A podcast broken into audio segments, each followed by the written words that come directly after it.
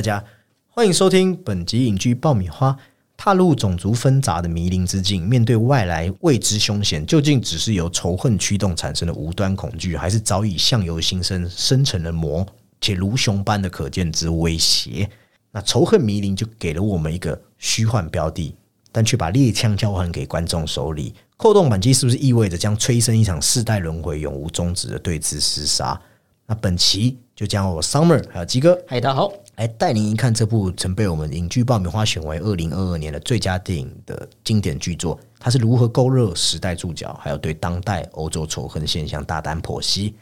终于啊，终于，因为打从我们金马那时候开始，我们就有说，我们觉得这部电影真的很赞。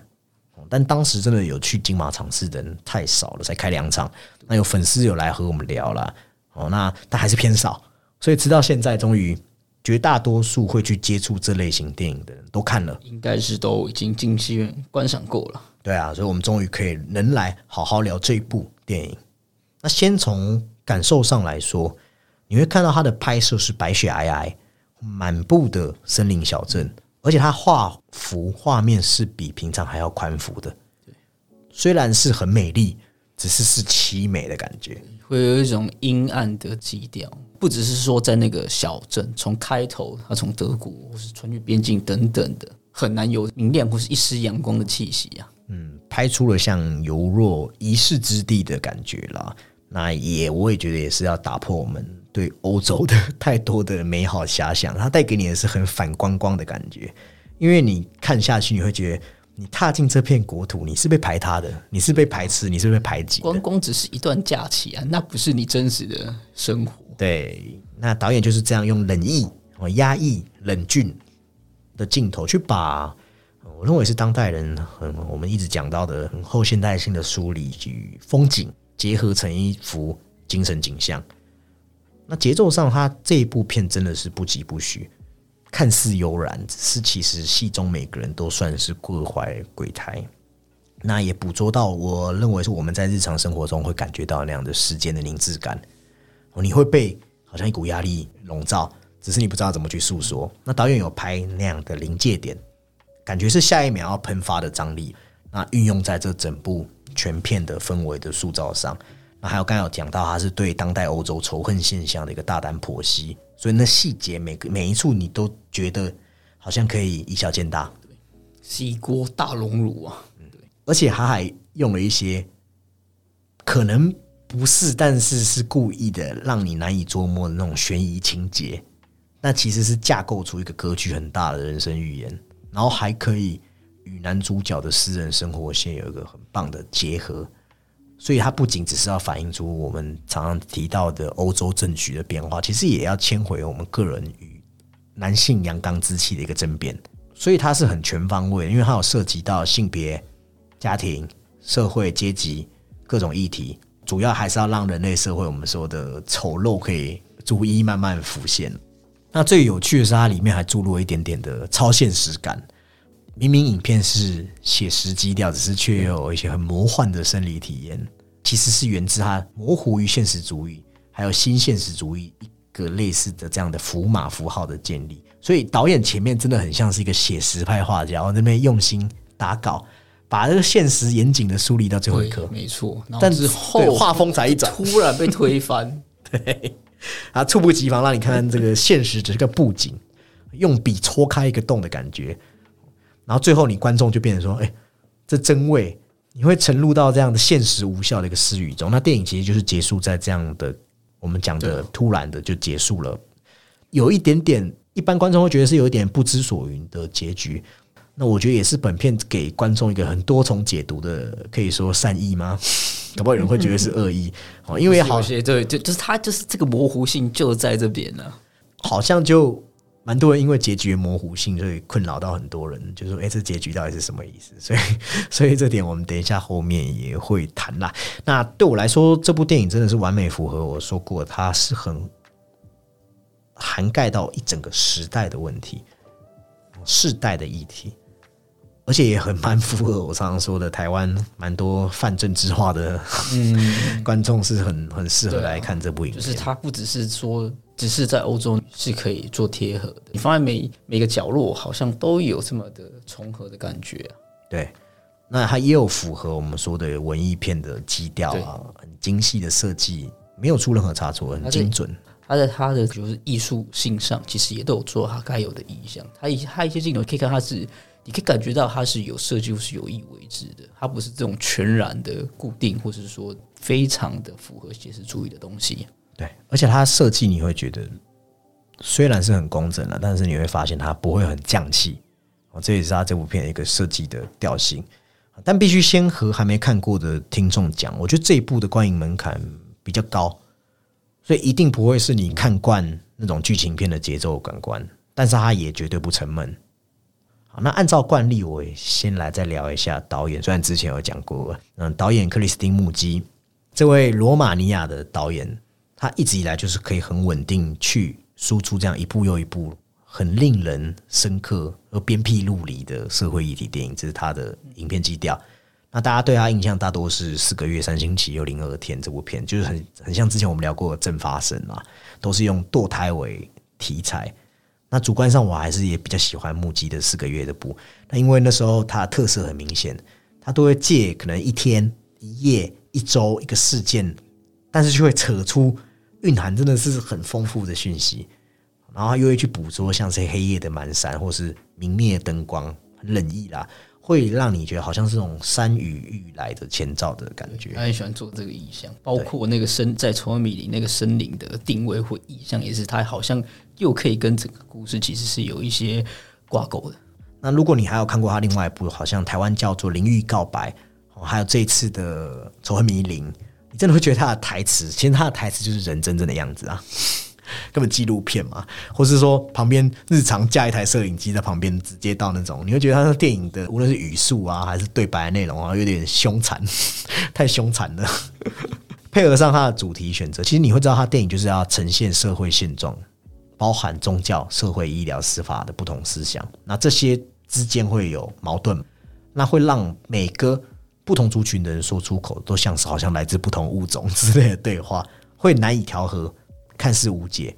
但是那背后原因很简单，就是因为无知而已。还有我们每个个体虽然无知，但是我们又是因为受到大社会环境，所以导致的麻木。而且有些状态下，其实大家会有一点，就是最直接，就是他会很利己嘛，回到一个就是生存或是利益上的这个辩驳。而且它有一个很唯一的调性，就是它的结局就会给你一个很大的留白。那把。可能是很可悲，也可能不是啊的反思，然后全部都抛回去给你。嗯，那你就会看到它的自然光、长镜头、环境音、单色调，保持这种一贯的我们说零度写实风格，其实也代表他影片这种所见即所得的这样的立场。在这样的组合中，其实就像鸡哥讲，你连看《仇恨米林》都觉得那片森林好像有有有符合他故事要讲的事情。那整体来说，他就是那一种。满分导演的，我的满分不是说他的影片比别人分数高，我是说每一块他都想要兼顾，就说思考布局。我不认识他的人嘛，很正常。但是我觉得他是不是个比较偏完美主义的类型？对，然后小格局又可以建大空间，所以他每一阵其实都有那种意欲深远的感觉，构图觉得很精妙，没有闲笔，悬念是有始有终的。这次看完《仇恨迷林》，我自己出戏院也觉得说，哎，他每一场戏。都是有他要透露的讯息，只是可能我们要等到回头去细想，你才会发现。因为他有些东西，就是他的一些一些场景已经好，有大量的对话。我们指的当然是不止在那个那个类似会议厅的长镜头的那一场，就是算是高潮戏。他很多地方其实人物的这个他们所阐述出来的东西，其实你都可以再推敲一下，他们想讨论什么，为什么要讨论这个东西。而且他跟你做这些批判，他力道又控制的很好。就不会让你觉得说，哦只是在说教或什么。他有收住了，对啊，因为毕竟他所代表的这个社会层面，就是你也不用讲这思想方面，光他们的立场出身就不一样了。作为一个创作者导演，你本来就很难只为一个地方，或是你有顾全到每个立场的发生呢。嗯，所以我看完这真的非常推荐这位导演给对，如果你是对这样的影展类的电影有浓厚兴趣的听众们，就未来可以。持续锁定这位目击导演的新作品。接下来这一 part，我们就先从故事来稍微聊聊。不过剧情的话，因为它比较像是碎片的事件式的组成，所以今天我就不用平常讲述剧情的方式，而是用一块块来聊的方向。我们先从大方向来看，《仇恨迷林》除了改编自真实社会事件，他讲了一名在罗马尼亚小镇男子叫马蒂亚，为了赚钱养家，所以他曾经离开家乡罗马尼亚，远赴这德国的屠宰场打工。然后在那边其实钱也没有赚很多，那他还得忍气吞声当地人给他的那些歧视、歧视跟排斥啊，终于再一次在挥拳打人的事件中愤而返乡。不久之后，这小镇就他回到罗马尼亚小镇，哎，也来了三名南亚的义工。那在这看似很淳朴、很虔诚的小镇，结果居然在上演一模一样的故事，只是换个族群而已。对，就是很像就是哎、一个讨厌者一，不一定是价值观或利益上，就是各种原因，就是做着一模一样的事。对，其实也不一定是肤色，有时候就真的只是立场的问题而已。那片中就是围绕在罗马尼亚这样一个面包厂雇佣引发移民纷争。导演选这地理位置，特兰西瓦尼亚其实也有他的用意，因为这个地区已经累积数代的历史恩怨了。我们知道，它从原本是属于匈牙利，嗯，但是它在一次大战后，一战后才哦才划归给罗马尼亚。这样的历史恩怨，只要稍有一动静，双方就有可能大动干戈嘛。而且它不只是说包括德国或罗马其实匈牙利人或是当地这种比较原始的居民，或是说他真的有义工等等，其实是更多的。而且这光欧洲就他们就够复杂，像罗裔、匈裔、德裔，还有罗姆人，太多了，所以真的很容易。因为我们知道，连你沟通有问题的时候，其实就会呈现就是那个很多资讯上的落差，对资讯上就会有落差。那其实影片就是用这样的说，我们种族往往会有一种无故排他。那影片也不给你套路什么正邪框架，这样才可以很高明去呈现说所谓的立场转换，就是我们讲的换个立场，你就马上换一颗脑袋这样对的。但是他们又有某种的共通啊，就是对于这一种较未知的时候，都会有点这种排斥啊，或是攻击性啊。对啊，哦，那从再从片名来看的话，因为片名有一个翻法，就是我们知道的核磁共振。一方面比喻直喻啦，直喻这片中这老父亲是通过这个核磁共振成像扫描出这脑中癌末细胞。那一方面也仿佛是在隐喻说社会切片，去造出这社会存在的问题跟毒瘤。那也给观众解剖了大部分移民的现象，还有和资本之间的这种矛盾。那其实还有一个很隐晦的暗示是说，RNN 看起来是不是也很像罗马尼亚的缩写？哦，其实也是导演要讲罗马尼亚人啊，对，属于罗马尼亚人。自己国家的现象。嗯那我本来会觉得这样观念有点直给，只是后来发现他是对罗马尼亚政治问题、移民问题、宗教，他也不是说什么很命题作文式的点题，而是很优美又不会很突兀的连接在一起。那再来，让我们看一下片中首先点出的种族问题啊，其实很好玩，也很好理解。你光用听的就很清楚明白。一来，当地民众他们几乎是用两种语言在沟通，而且据说啊，这部片因为有很多不同语言，所以在欧洲上映时，导演还刻意用不同颜色、对不同颜色的那个去标示去对应这样子。啊，那想当然了，就是源自这些民族之间的历史关系，就我们刚才讲的。哦，那有趣的是，片中儿子有看到的妖魔意象，当然是一个魔都是由相由心生的隐喻啦。但如果你了解哦特兰西瓦尼亚这个地方，你就知道，除了种族纷乱，这里还有一个最神秘的代表哦是什么？大家已经猜不到，只是大家一天到晚听到这三个字，哦那就是德古拉哦，因为据说这里是最著名的吸血鬼和嚎叫的狼的神秘之地。当然，也有人认为这这是虚构，但是德古拉它是源于一个真实形象，是罗马尼亚的一个公爵。那它有个更常见的名就是德古拉伯爵嘛。那德古拉这名字其实也是来自于罗马尼亚龙的意思。哦，尽管他后来描写就整个都偏掉了，哦，只是非常偏创作了，对吧？对，虽然他是被描写那种哦，好像无恶不赦这样的坏蛋吸血鬼，只是他是特兰西瓦尼亚的英雄，而且甚至罗马尼亚的旅游局也宣布说，他计划用这样的欧洲资金来发展所谓的吸血鬼旅游，来来促进观光啦。好，那只是题外话。那在这个地方哦，简单讲，我们刚刚说嘛，它很长一段时间是属于匈牙利嘛，后来才划归给罗马尼亚。那加上本身历史恩怨，其实不在这里吵成一片，才奇怪嘛。但影片最讽刺的就是说，我们看到这些人哦，他们希望不要被贴上什么难听的吉普赛人的标签，只是当他回到自己村庄的时候，他还是想当排外的。他不一定有直接做出攻击性，但是他很多时候，因为我们可以看他好像有在一场就是类似那个游行还是 party 的会的会上，他其实是冷眼旁观的。你会看到，为了赚更多的工钱，所以他会在外地品尝到我们说的当人岁寒 的的的痛苦。只是自己变成当地主人的时候，你一样排挤他们自认为低他们一等的主意。那从影片划分出来的族群来看，你也可以把在德国宰羊的男主角，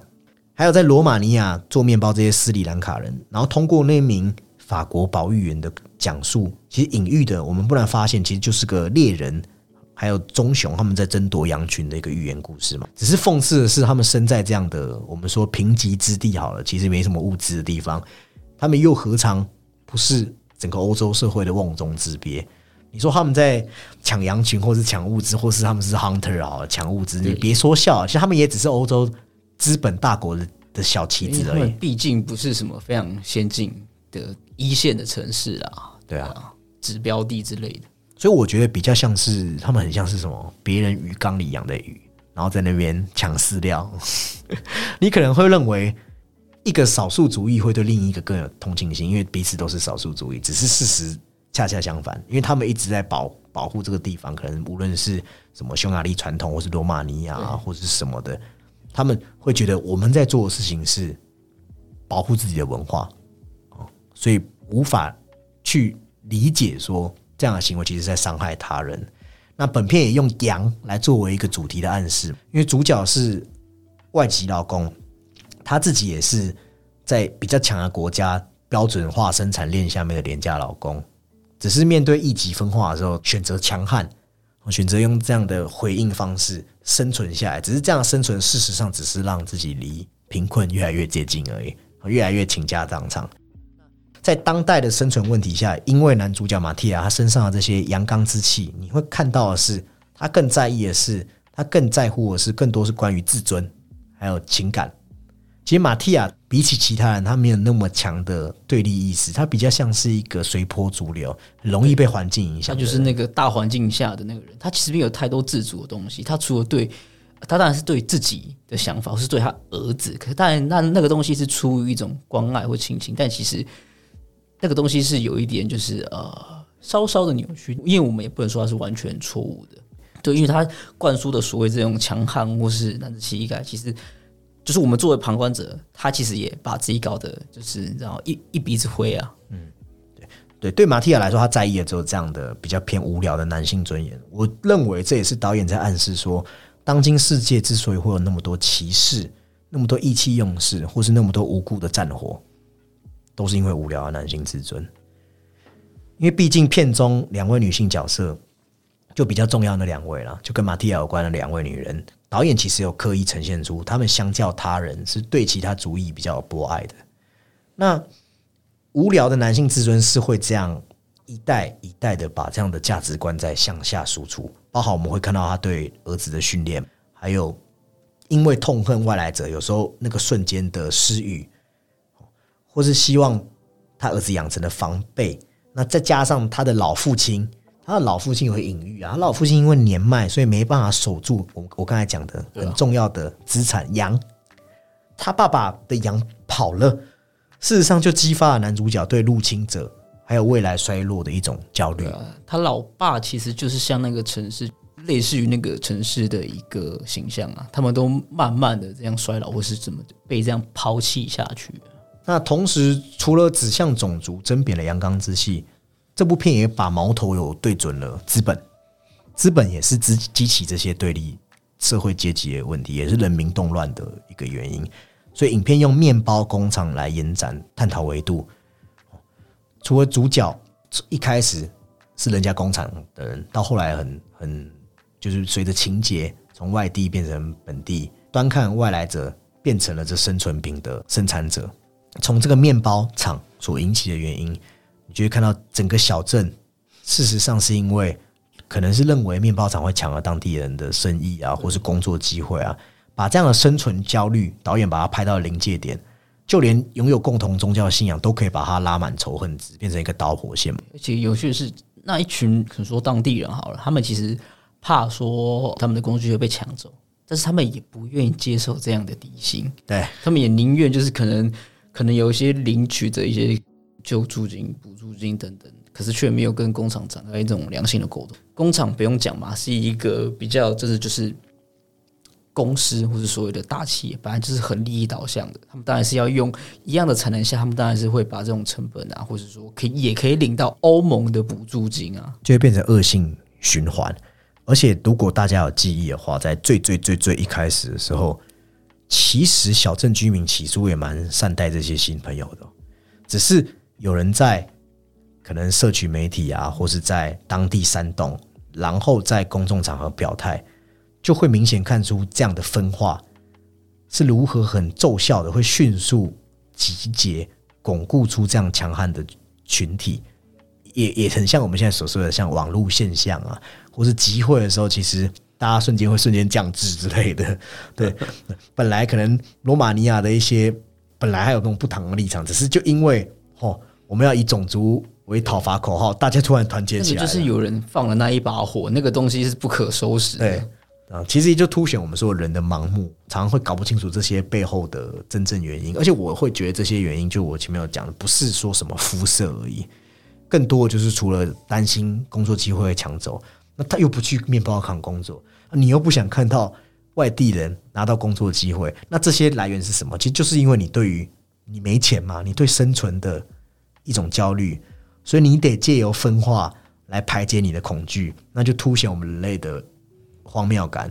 于是就有那场我们认为影片最精彩，就是导演在技术上哦秀到最极致，在对整个空间的理解力到造就那场十七分钟的很惊为天人的一场长镜头调度。他用固定机位的室内群戏，去让整个村民一起就这个种族的议题来进行讨论。那片中我们会看到，就是很激烈的言语交锋，我觉得很像纪录片一样，就是一气呵成又很流畅，让我们看到这一言一语，你会觉得他们讲的每一句话其实就是所有人性万象。里面还有种族情节，啊，讲到环保议题，还有国与国那种政治角力，甚至你如果注意看，里面还有那些爱侣，就情侣之间的嫉妒爱恨浓缩在里面，因为他老婆跟那个情人嘛，刚好都放在里面。其实他他基于这一种事情，或是每个人对于每个立场或是每一个议题，就是不同议题，可能就刚刚提到那些种种的的一些发言。对我觉得他是一个好像对这个片子的核心的一个群像的讨论呢、而且我觉得那一场戏很厉害的是，当一个相关的议题出现的时候，比方说，可能丢出个议题是大家都不喜欢这个外来者，那可能你会拍的是一个群像，就是说大家在那边嘘那边嘘嘛。只是目击没有，导演没有这样做。他在这场长镜头室内群戏的时候，每当一个两极讨论的时候，每个人脸上的反应都是不一样的。每个人在那当下在意的点也都不一样，他尽量拍出那样的一半一半的的拉扯感，对，甚至可能是明明就是在讨论关于社区的事，那可能马蒂亚那时候还是想着要拉着他他喜欢的女主角的手。他，一直想起，对，那可能是他老婆，他老婆好像前一秒还对这样的种族讨论感到觉得很很不舒服，所以他老婆有一个我记得是按按按摩自己脑部的动作。只是当他老婆看到自己的老公也在那边跟人家勾勾滴滴的时候，他老婆又露出忧愁的表情。但他老婆忧愁的表情又不是因为现在这场李明大会的讨论，就是里头是每个人对不同信仰、不同的关注的焦点不同的就是你会你不一定会认同同一个人的所有观点，而且导演也有说到，他就是让很多人，那个人其实非常多嘛，就在二三十，他说让这么多的人在同一个场景内这样说话，其实相当的困难的。所以他一开始其实有想过，是不是弄一面镜子，让所有人看到自己的状态嘛？但后来其实他们用的方法是用第二台摄影机，就是我们后来看到的那个记者视角，就是用、用两个画面这样子来做取舍。呃，而且这场戏就是很很丑恶，大家都把自己的内心话讲出来，里面就是关于所有的种族、信仰、性别问题，各方持有的论点其实都很难看啦，或者很难看啦，就直接暴露在我们的观众面前。还有那些带有政治性的语言，你听一听会觉得，诶，这不是我们日常会在我们身边或网军口中听到的吗？就是大家用各种意识形态来打仗啊。对啊，然后他们的反应就像我刚才前面讲，他不会说很 NPC。我很佩服导演，除了镜头营造，还有他的里面的看似是李明大会在吵架，但每一每一个台词、每一个言辞，其实又何尝不是对应到当今社会的社会问题？然后他很凝练的把它结合成这些人物的对白，哦，把概念、立场、情感很犀利的梳理成这样的流畅的一场辩论大会。那最后就转化成充满现实张力的，又让你觉得很身临其境，你好像真的就坐在台下参与的这样的电影的感觉。那正当他们僵持不下的公听会，哦，好像永远吵得没完没了，就等于像左邻右舍你一句我一句，没有任何让步。突然传来的是男主角他老父亲上吊的消息，也才让这李明大会突然就突然结束了嘛，才可以结束嘛。那其实我觉得这也是本片就点出了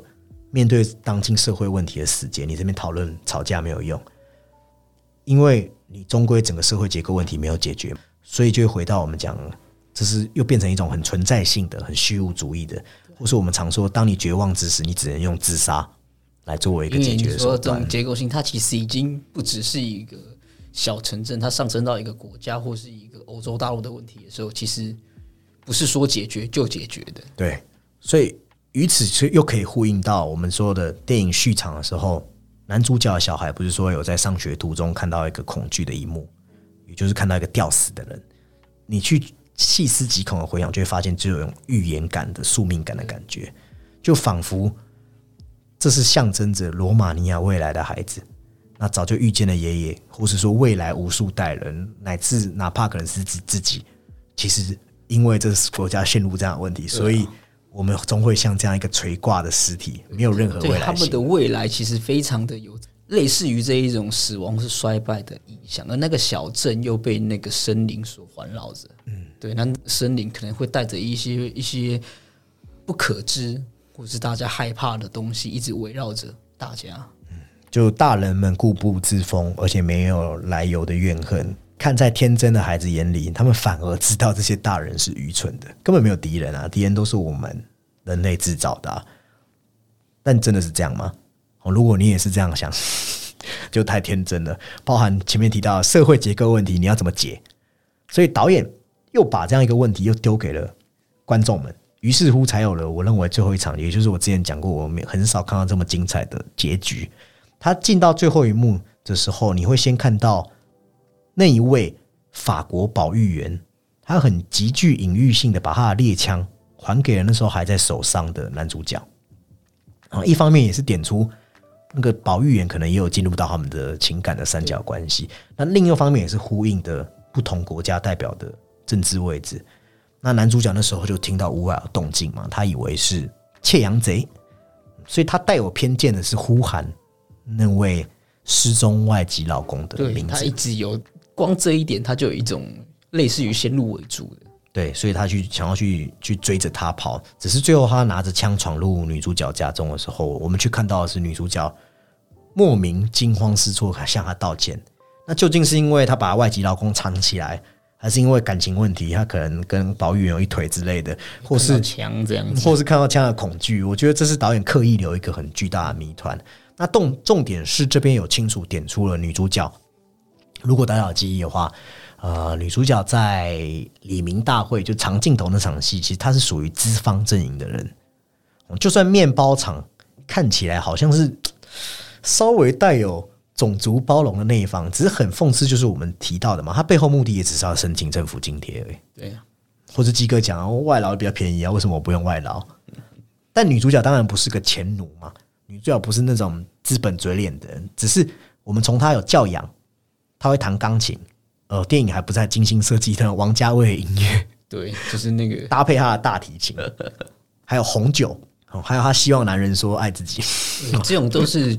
可能是他对于这一种比较啊比较高知识或是比较高收入的这个族群，他们对生活追求的一点描写吧。而且他的确，我们刚刚有提到，他在比较偏资方或是所谓比较右派思想的那种大企业下，就是要这种维持最高既得利益者的保障之下，他其实那种开放可以体现他那个人其实就又偏稍微偏左了一点点。我刚才提这些，其实你一看就知道他是受过高等教育的。那有一点比较残酷，就是说他注定不会成为男主角阵营的人。所以你也不要说什么叛不叛徒啦，不如说影片只是在点出这点，说告诉你说女主角本来就是后面猎人阵营那一方的，那男主角也是在那一刻才终于恍然大悟这件事，好像难逃被肃清的感觉。那他突然对着女主角把枪撇向一旁黑暗中开火，那我们就看到几只姿态怪异的棕熊站在黑暗中。那我觉得片中给出的解答很有意思了，是有一点点腹黑的。你会觉得这确实是人性的两难，因为我们总会用人类的角度去看待自然，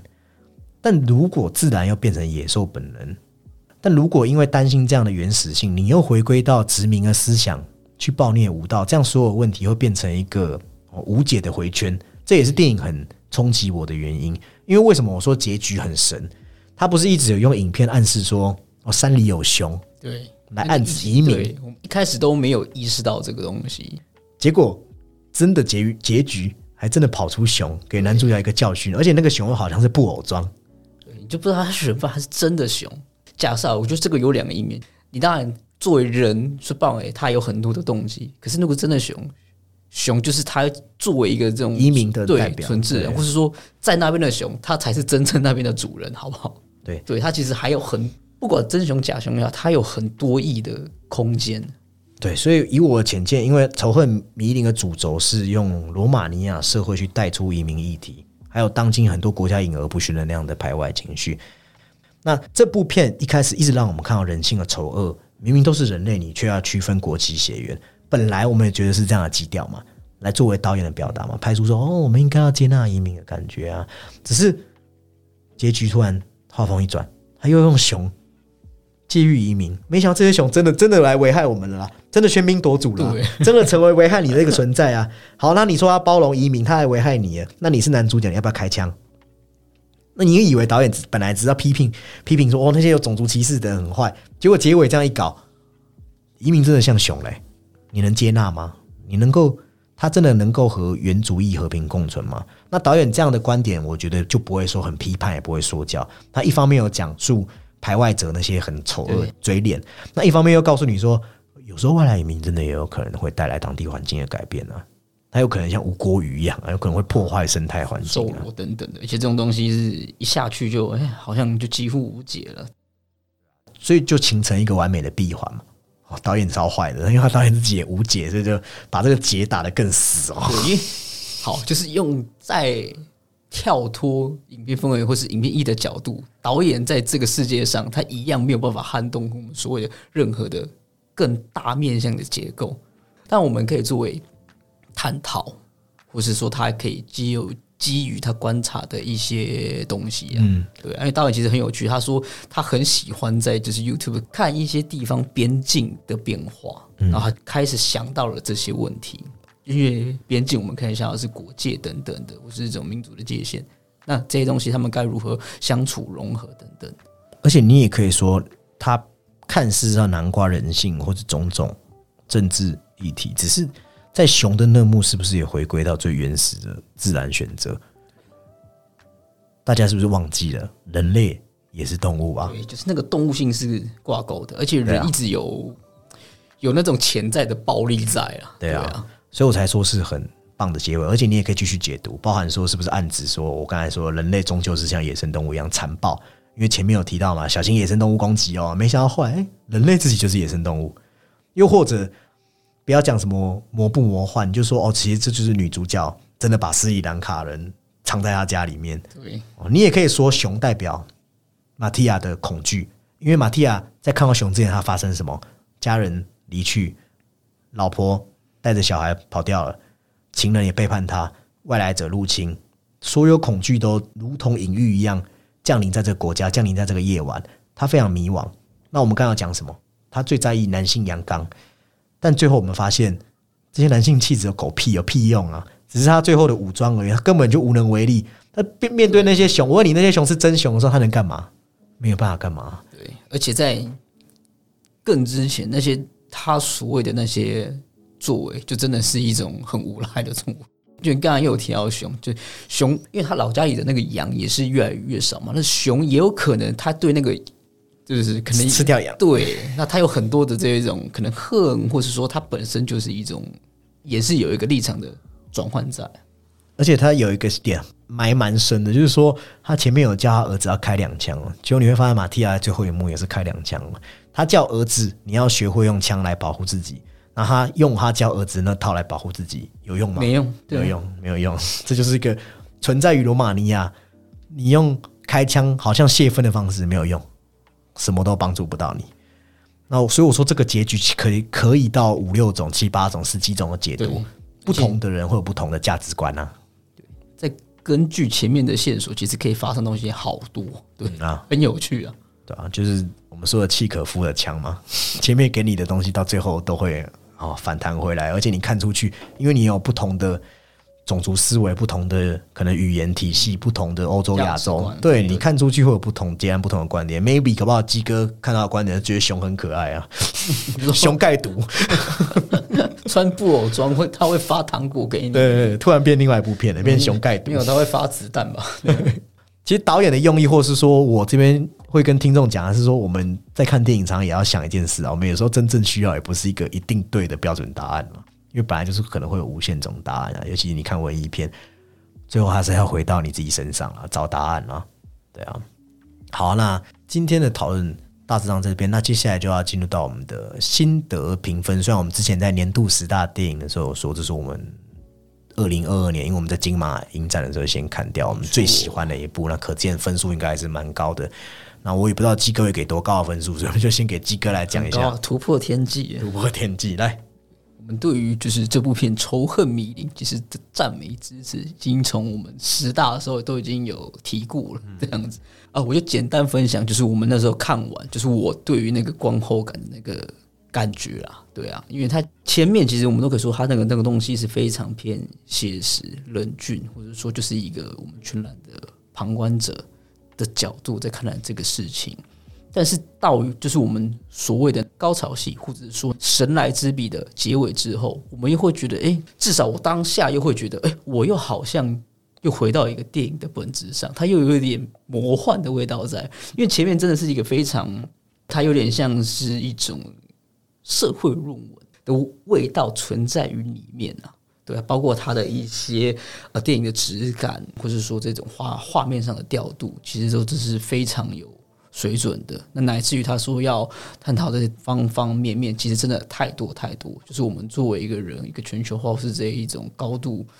科技、社会传递等等的，有好多好多的这种东西。其实我觉得都是你可以在这部电影上找到互文，或是说反思、反生，或是解读空间都在里面啊。是一个你品尝完之后会有很多脑内风暴的一个作品啊。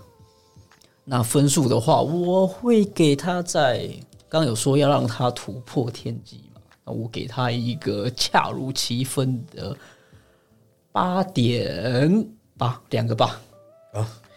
当然，他就是探讨像欧盟啊、欧洲整个很深入，还有与人性很优美、不突兀的连接嘛。然后大局势的矛盾，导演很鬼神的执行力，还有很丝丝入扣的镜头语言。去扫射我刚才讲的，好像核磁共振出这种社会的癌细胞切面一样。虽然有弱化戏剧情节，但是反而这样无痕无破的感觉，被激起的涟漪反而会比那种你硬要去搞一个戏剧张力来的有 feel。有一些留白真的是做的非常棒，而且我觉得这个好处是它东西很平均，因为主角真的就是这个小镇而已。嗯，导演也不是医生，所以他不会给你这个核磁共振切片。哦很肤浅的给你一个医学决策，他只是要让你看看，你看看人病入膏肓就是这个模样。绝症，哎，那想想我们生活中不是也充满了各种道貌岸然或是不能理解的政治正确或是政治激进分子吗？很多人都会跟你说，呃，我我我不是什么政治分子，就他做出来的行为却是一个非常的讨人厌的行为，或者说很多人跟你说我不歧视别人，只是我不想要让他靠近我。有人会告诉你，我尊重女性。就行出来的行为完全不是这样。对，有人说他环保啊，但结果他私底下也是个不环保的人，对不对？那在讲述村庄的故事其实就是在讲述这个世界，讲述了我们作为不同的群体，我们是不是默默的把其他人当成了潜在的敌人？哪个国家都是啊，台湾把哪个国家当成敌人，或是日本把哪个国家当成敌人，俄罗斯、美国，会不会其实你一旦自己身上，或是一旦你的社会自己里面出了问题，你就会想要在群体之外的人身上找到有罪的那一方？我觉得这个故事是很好去反映说我们现在对未来的焦虑，包含什么全球暖化啊、新的移民模式啊，还有地球因为人口一直增长嘛，那其实自然资源也会慢慢的被消耗，也都造成了大家的一种焦虑。真毒啊！对，那在导演其实有说到，还有看到这点，他有发现，当这样的焦虑其实也会让我们不太确定，在教育孩子的时候，到底要怎么告诉他了，导致说他觉得我们人类共情的那一面，是不是和我们的原始本能终于碰头了，发生了内在冲突？那确实是有冲突的，因为我们本来是觉得我们自己比动物优越，但实际上我刚好提到，我们也是动物。导演有讲到一个观点，我觉得很有趣。他说，我们的大脑中受教育和文化影响的区块，你去想，只是构成了它只是过去五千年发展的一个微小的表层而已。只是动物的本能，或是人类的本能是数百万年呢、所以你去比起来的话，他觉得在关键的情况下，或是危及到生存的时候，我们会被这个更深层的区域影响。他觉得这是很普遍性的东西，所以导演还加入了很多其他主题，但是最后做决策是回归到这样，是讲述了我们的那种恐惧导致的本能反应。那随着世界现在的局势氛围，我们加重了对他人的怀疑的时候，在整个生活在这样全球化的世界的时候，它阻止了我们大家的真诚交流，而且这种政治正确丝毫没有改变我们的信仰。政治正确只是让大家不敢讲出自己的感受而已。那这样其实并不好，因为你不讲，没有人知道你在想什么，那就等于你没有改变任何事情。就是我过去常常讲，你一昧的政治正确，其实对，就是只是就变得莫名其妙。有时候它变成工具啊。导演真正希望的是可以倾听他人，去观察他人。当然，事情绝对不是那么简单。哦我们也千万不可以认为我们自己站在真理的一边，去一昧认为别人是错误的。他也在诉说我们说的个人主义和群体之间的关系。那我觉得啦，我觉得这部电影可以成为现在世界的一个快照，就是说他在这样电影中捕捉啊，捕捉到这样的复杂层面。那重要重要的是很中肯。我觉得不仅仅是现在，当你在五年后、十年后、二十五年后观看这部电影，都会有一种算是心有戚戚焉的感觉吧。那或是说很当头棒喝，那以此这样呈现出来的宏观性，我会给他大概在九点一分左右的高分。对，好，那我们今天的讨论这边结束。那如果哦这一系列金马影展，或是说威尼斯坎城，你还有什么想听，也都可以跟我们点题。然后如果你有什么跟想跟我们讨论的，或是你最近看完《仇恨迷离》很喜欢，也可以跟我们讲，那都可以到我们的 IG 或 FB 留言，让我们知道。如果你也喜欢，我们也到 Apple Podcast 或者 Spotify Podcast 帮我们留下五星评论。那我们本期的讨论这边告一段落，拜拜。拜拜。